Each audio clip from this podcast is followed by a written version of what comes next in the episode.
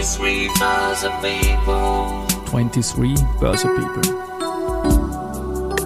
I know in season 5. Are now in season 5. Presented by Freisinger Holding.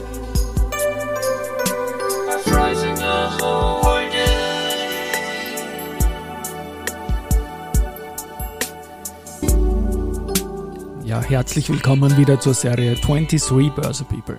Und diese Season 5 der Werdegang und Personality Folgen ist presented by Freisinger Holding.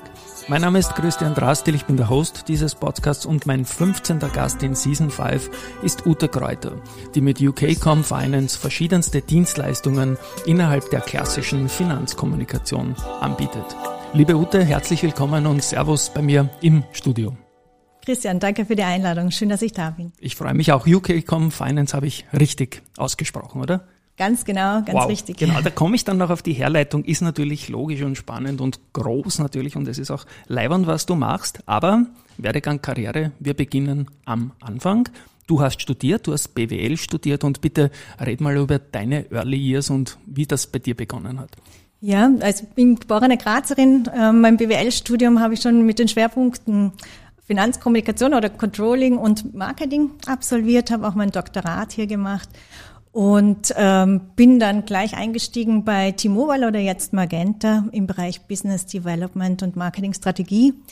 Da habe ich das Studium und die Schwerpunkte schon mit einbauen können, weil ich habe vor allem Startups auch evaluiert, ähm, mit denen T-Mobile Kooperationen machen wollte. Wir haben uns die Geschäftsmodelle angeschaut, die Businesspläne gerechnet und haben dann auch versucht, diese Unternehmen zu vermarkten oder gemeinsame Kooperationen ins, ins Leben zu rufen. Jetzt schmeiße ich mich da ein wenig in die Zeitschiene rein. Du bist 99, glaube ich, bei T-Mobile angedockt, dann hast begonnen. Das war ja die Phase, wo der neue Markt und die E-Stack und die Nasdaq Europe, wie es dann später geheißen hat, diese ganzen Tech-Modelle ganz oben waren. Und da war natürlich ein Konzern wie T-Mobile sehr interessiert, mit jungen Unternehmen zusammenzuarbeiten. Und das war von Anfang an dir klar, dass das dein Case werden würde. Und du hast dich so beworben oder ist das dann innerhalb deiner Tätigkeit bei T-Mobile so gewachsen, weil man sich gedacht hat, hey, die Ute, die könnte das schaffen? Also 1999 hatte T-Mobile 500 Mitarbeiter ähm, und so hat noch Max Mobil geheißen. Okay, ähm, und dann kam das Riesenwachstum, du hast Also das ja richtig erkannt. mit mir genau. kam das Genau, Wachstum. Ähm, 2005 hatte T-Mobile dann schon 2000 Mitarbeiter und das war ein ähm, riesen ähm, Tochterunternehmen hier in Österreich von der Deutschen Telekom-Gruppe. Ähm, das Wachstum war enorm. Dort zu arbeiten war spannend in diesen Wachstumsphasen und ähm, es wurden auch zwei Millionen Kunden in dieser Zeit gewonnen. Also das war schon wirklich eine tolle Phase und sehr spannend in meinem Leben. Absolut. Und ich baue in dem Podcast immer ein, so zwei Punkte, nämlich der erste Punkt ist, wann man sich kennengelernt hat persönlich und der zweite ist dann, wann man sich selbstständig gemacht hat. Mein Vis-à-vis. In der Zeitschiene haben wir uns früher kennengelernt und ich weiß auch noch, wer uns vorgestellt hat. Das war ein großer Wegbegleiter von mir und ich denke, er wird für dich auch wichtig sein, der Franz Kubik, äh, der damals seine CA-Karriere gerade ausklingen hat lassen. Das war im Jahr 2005. Und er hat mir dich als äh, neue Kraft in der Immobilienkommunikation vorgestellt. Sprich, da gab es dann einen Wechsel Mitte der Nullerjahre. Genau, 2005 gab es einen Wechsel und ich bin in Richtung börsennotierte Unternehmen gewechselt, äh, damals zur SEG. Ähm, die SEG war eine kleine börsennotierte Immobiliengesellschaft.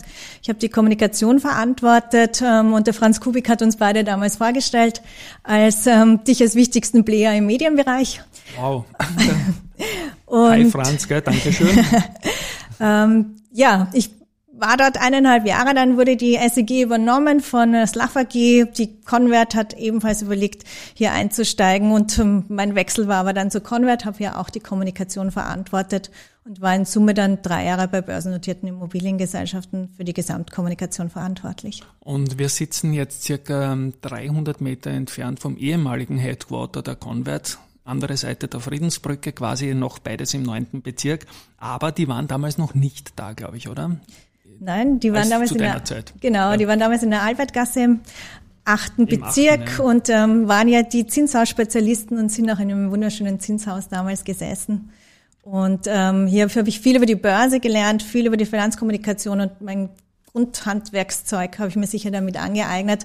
Auch mit eben bei der SEG schon mit Krisenkommunikation, Übernahme, ähm, ähm, Delisting von der Börse. Diese Erfahrungen habe ich in diesen drei Jahren noch machen können. Also das ist fast die komplette Palette dabei natürlich gewesen und Immobilien waren zu der Zeit ja ganz, ganz gewaltig. In die Dachbodenstory war, war Convert, hat es ja bis in den ATX auch geschafft und ist dann, glaube ich, später mal, das hat mit ihr nichts mehr zu tun gehabt, aber zum Höchstkurs von der Wiener Börse gegangen. Also letztendlich eine, eine feine Story. Ja gut, jetzt haben wir gesagt, wann wir uns kennengelernt haben und der zweite Punkt ist die Selbstständigkeit und die kommt dann relativ bald nach dieser Konvertphase. Ne? Ja, also direkt im Anschluss. Ich habe ähm, keine Auszeit genommen, sondern im Mai 2008 habe ich mich selbstständig gemacht. Das ist jetzt 15 Jahre her und ähm, habe recht, ja. ja, hab recht schnell erkannt, dass man sich auch spezialisieren muss als Berater am Markt. Ähm, ganz ursprünglich habe ich noch gedacht, ich biete auch klassische Pressearbeit an und Unternehmensberatung und die Finanzkommunikation und habe aber schnell die Nische gefunden in der Finanzkommunikation, die mir auch am meisten Spaß macht und darauf habe ich mich spezialisiert und ich glaube in der Nische auch ganz gut etabliert. Und jetzt komme ich zunächst einmal zum Namen. Ja, UK.com klingt natürlich United Kingdom, gar keine Frage. Du heißt Ute Kräuter mit Gustav. Und wie kam das mit dem UK oder UK? Ich weiß es jetzt nach dem Vorgespräch, aber bitte auch für die Hörerinnen und Hörer. Ja, also 2008 habe ich noch Ute Könighofer geheißen, das waren meine Initialien. Das war Ute Könighofer Kommunikationsberatung. UGCOM klingt nicht wirklich sexy, also bin ich bei UKCOM geblieben. Viele fragen mich, ob ich mit UK zu tun habe oder ob ich meinen Ursprung dort habe. Ne? Ja. habe ich nicht. Ähm, also klassisch ähm, Wiener und österreichisches Unternehmen mit Fokus auch auf den Kapitalmarkt in Österreich.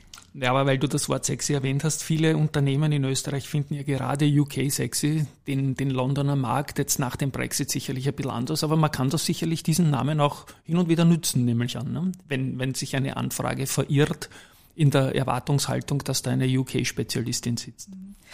Man kann es nützen für das Erstgespräch, ich ja. kläre es aber auch immer gleich auf ja. und ähm, der Fokus liegt wirklich auf der Finanzkommunikationsberatung, deswegen UKCOM Finance und ähm, wirkt vielleicht größer nach außen, als es dann tatsächlich ist mit dem Fokus auf Österreich. Jetzt ist deine Selbstständigkeit in der ersten Jahreshälfte 2008 erfolgt. Wir alle in der Finanzkommunikation und Finanzbranche haben dann in der zweiten Hälfte fürchterlich gelitten. Ein externer Faktor namens Lehman hat uns eine aufs Dach gegeben. Wie war das bei dir so kurz nach der Gründung in der Kommunikation gleich einmal vor einer vollkommen veränderten Welt zu stehen? Also 2008 war für mich noch ein erfolgreiches Jahr dann gleich als Selbstständige, weil ich einen Interimsjob im Investor Relations auch übernommen habe als Beraterin. Okay. 2009 war dann schwieriger, ähm, um sich zu positionieren. Die Unternehmen haben gespart, die haben sich konsolidiert, ähm, die haben die Kommunikationsmaßnahmen zurückgefahren, aber seit 2010 geht es eigentlich nur bergauf und wirklich ähm, breit bergauf, auch die letzten Jahre, die eigentlich ja schwierig waren, am Markt mit Covid und ähm, Krieg etc. für viele waren für mich in der Beratung Gott sei Dank gute Jahre. Damit sind wir mitten in der Investor Relations angekommen. Du hast erwähnt, du hast einen Interimsjob gehabt. Wie kann ich mir das vorstellen? Ist das, um eine Abteilung aufzubauen oder um kurzfristig wen zu ersetzen? Oder was war da der Case oder was ist da generell der Case? Ist das nach einem IPO oder in welche Richtung geht das? Also dieser Interimsjob im Speziellen war so, dass ähm, die ER-Managerin gegangen ist, meinen Nachfolger okay. gesucht hat und das mehrere Monate gedauert hat und ich wirklich 20 Stunden die Woche vor Ort gesessen bin und die klassischen ER-Agenten übernommen hatte. Das mache ich jetzt auch noch teilweise, wenn es darum geht, dass Unternehmen gerade an die Börse gegangen sind und noch keinen ER-Manager haben oder einen ER-Manager einzuschulen haben. Dann übernehme ich das ähm, mit meiner Beratungsagentur und helfe in den ersten Monaten oder im ersten Regeljahr bei der Regelpublizität und auch bei den gesetzlich vorgeschriebenen Aussendungen. Und bist du dann teilweise auch vor Ort in dem betreffenden Unternehmen, um eine Abteilung aufzubauen? Oder ist das, sagt man, man macht mit dir den Beginn und kümmert sich dann selbst um die Abteilung als mhm. Unternehmen? 2008 war ich vor Ort beim Unternehmen. Okay. Ähm, jetzt, wenn ich diese Beratung und Unterstützung leiste, bin ich bei mir im Unternehmen, komme tageweise hinein geht aber vieles virtuell, wie wir wissen, und auch über MS Teams Calls und virtuelle Zusammenarbeit. UK.com, äh, jetzt mache ich es doch falsch, UK.com Finance, da ist kein Dot. Ähm, deine typischen Tätigkeitsbereiche jetzt mit der Firma, es ist eine ganze Menge, das IR-Geschäft ist gewachsen, die Anforderungen sind gewachsen an die Mitarbeiterinnen, Mitarbeiter, Kollegen, Kolleginnen. Was ist so ein typisches Produktspektrum, das du mit deiner Firma anbietest im ER-Bereich?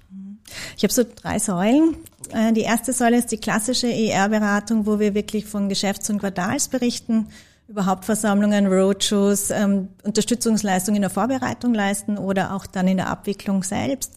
Ähm, ich schicke auch teilweise für Kunden Ad-Hoc-Mitteilungen raus oder ähm, wir machen Director Stealingsmeldungen, Beteiligungsmeldungen. Es geht auch weiter in Richtung Begleitung bei Kapitalerhöhungen oder Anleihenausgaben in der Kommunikation. Das wäre so die klassische ER. Da bin ich, glaube ich, wirklich im klassischen Segment auch das Social Media Thema. Das decken wir nur teilweise mit ab für Kunden, auch wenn es um Finanzkommunikation geht, sondern da geht es wirklich um die gesetzlich vorgeschriebenen Dinge und ähm, mehr. Auch ER-Webseiten schauen wir uns an, analysieren wir, ähm, geben äh, ähm, Empfehlungen ab, wie man die anders strukturieren kann. Das ist die klassische ER. Dann dazu kommt IPO-Beratung. Eine kurze Zwischenfrage ja, habe ich noch. Wir sind jetzt doch am Ende fast der, der Geschäftsberichtsarbeiten bei den Unternehmen. Das ist ein anderer Bereich in deinem Unternehmen. Aber jetzt gehen dann schon langsam die Roadshows los, wenn man das, den fertigen Wälzer in der Hand hat. Was ist eure Rolle, deine Rolle äh, bei einer Roadshow? Das interessiert mich noch.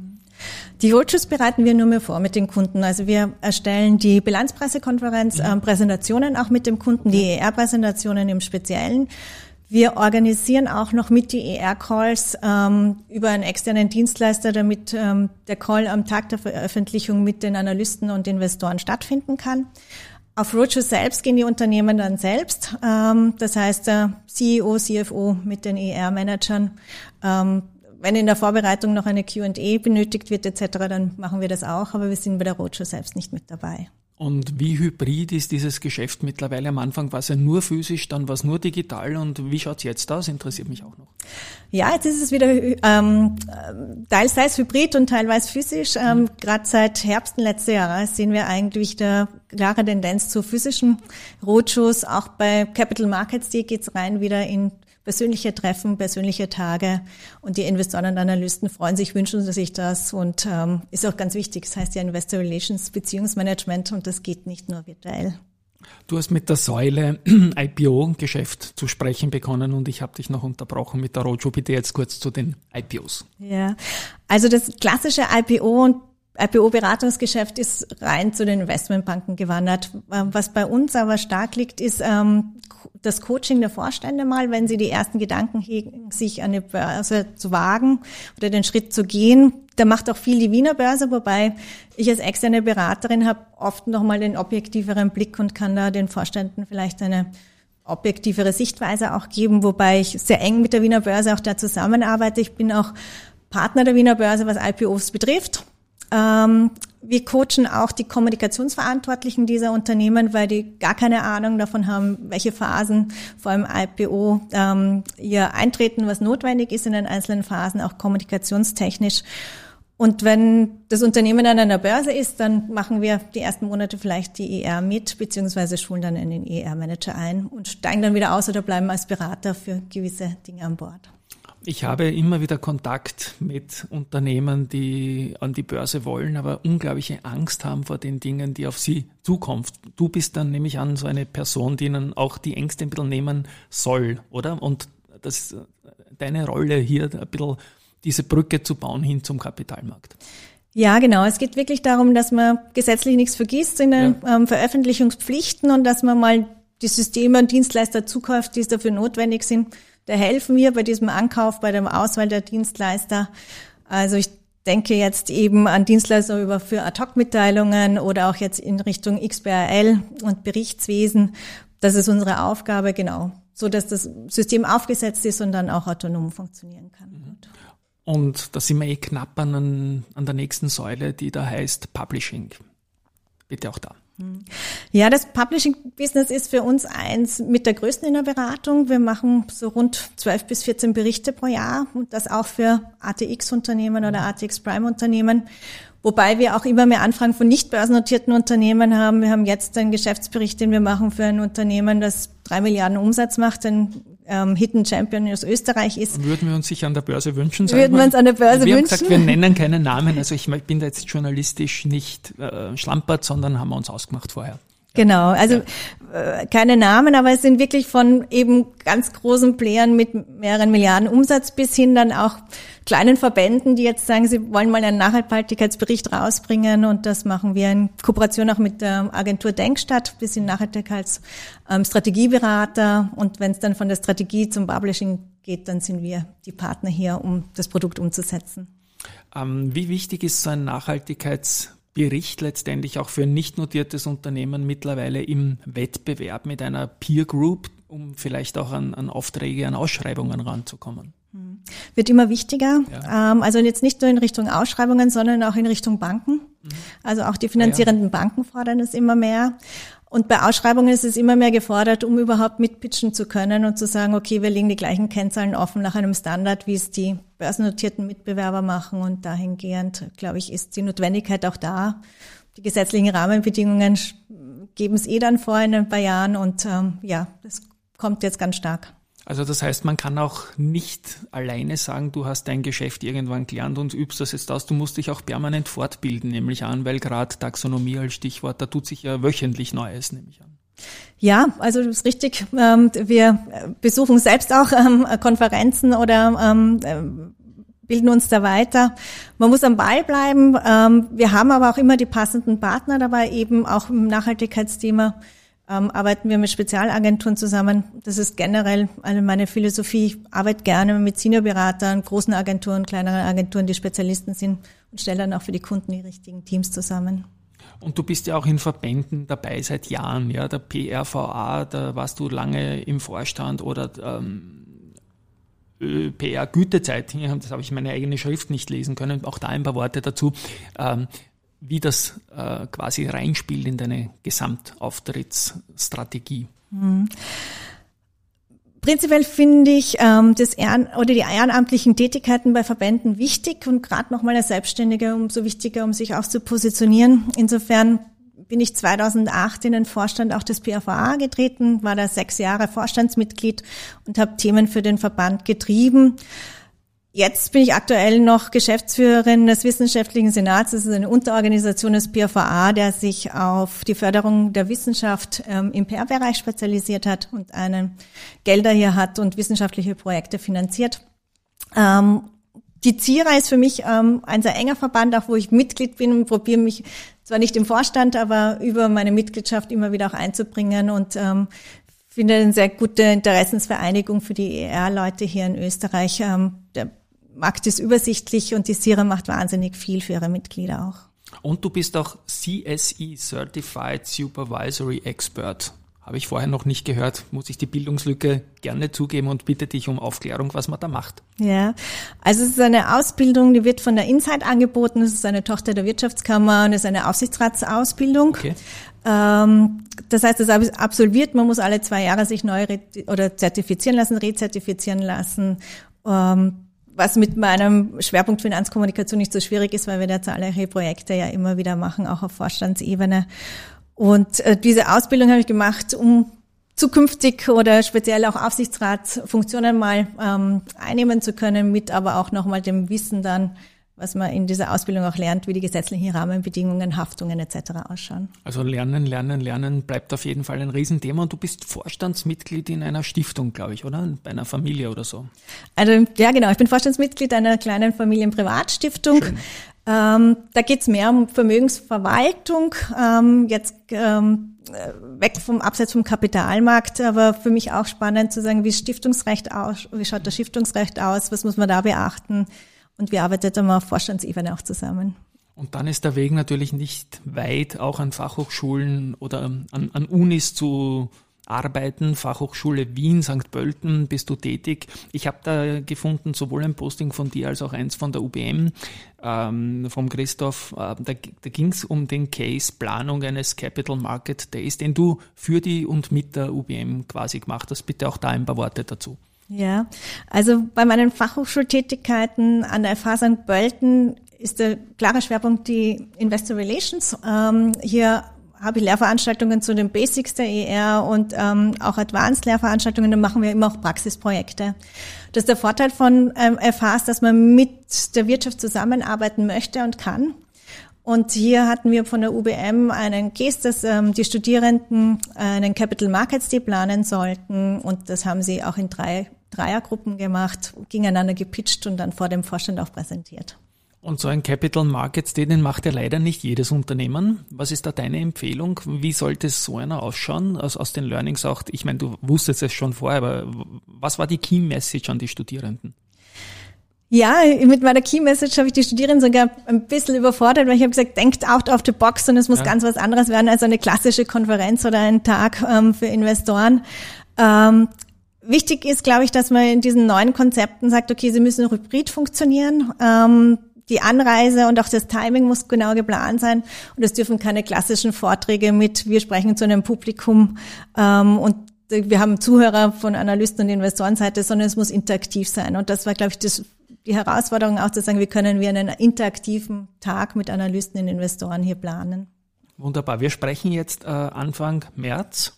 Und ich denke, da ist ein heftiger saisonaler Teil jetzt mal neigt sich dem Ende zu, Stichwort Geschäftsberichte, Nachhaltigkeitsberichte. Gibt es Saisonalitäten in deinem Geschäft, die andere Frage, kann man sich auch mal eine Auszeit nehmen in dem Job? Als Selbstständiger, wie du selbst ja. weißt, ist das ganz schwer möglich und ich ja. reise auch immer wieder mit Laptop in den Urlaub. Habe aber einen verständnisvollen Mann, der das ebenso tut.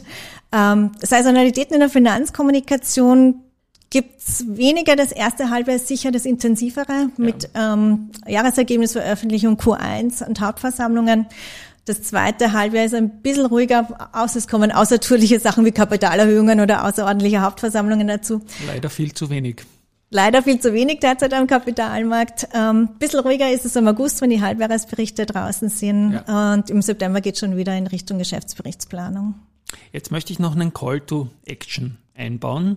Ähm, für die, die dich gehört haben, die da sagen, hey, mit dieser Dame möchte ich mal plaudern, weil ich habe den einen oder anderen Case. Wie erreicht man dich am besten? Ich nehme an über die Homepage oder LinkedIn. Was sind so deine Kanäle? Wie nimmt man mit dir Kontakt auf, wenn man sagt, ich möchte mit dir mal ein Gespräch?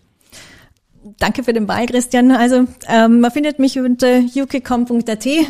Ähm, das ist meine Webseite, da sind auch meine Kontaktdaten drauf. Am besten einfach anrufen. Ähm, ich rufe überall gleich zurück, wenn ich nicht gerade erreichbar bin. Und ähm, diese Erstgespräche sind dann oft schon sehr klärend und ähm, zeigen auf, welche Möglichkeiten es gibt.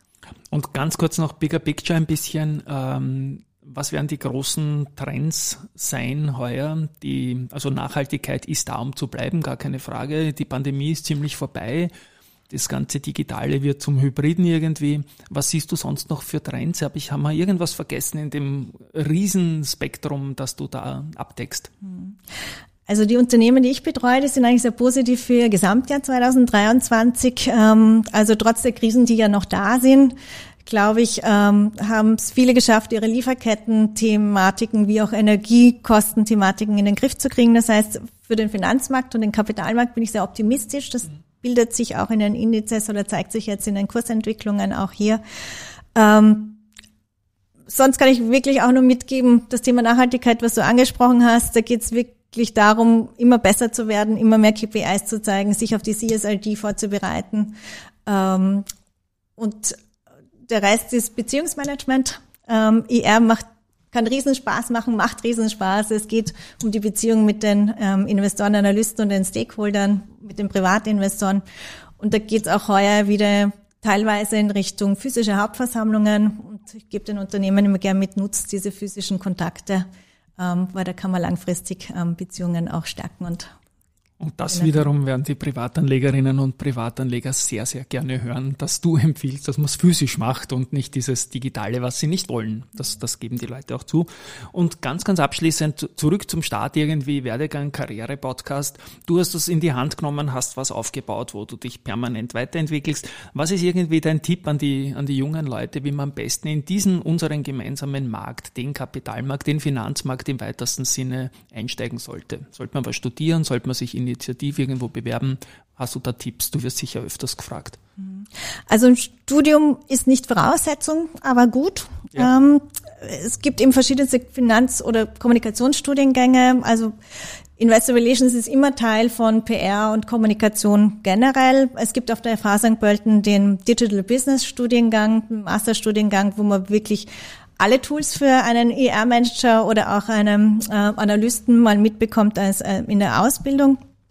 Ähm, sonst gebe ich einfach mit, äh, es muss Interesse an der Kommunikation da sein, man muss gern arbeiten, man muss den Kapitalmarkt mögen und man muss ihn spannend finden und auch die Anlageprodukte am Kapitalmarkt im Groben kennen. Mehr braucht's nicht. Wunderbar, also keine Angst haben, ihr da draußen, da beißt niemand in den Bereich. Das ist auch so ein Learning aus, aus diesen Sachen und ganz viele verschiedene Facetten. Ich spiele meine Abspannmusik. Liebe Ute, danke, dass du bei mir hier warst. Eine Highlight-Folge für mich. Ähm, an euch da draußen, danke fürs Zuhören und ich bin sicher, es war genauso viel dabei wie für mich. Tschüss einmal von meiner Seite. Christian, danke dir für die Einladung, danke für das Gespräch und alles Gute weiterhin. Tschüss, Baba.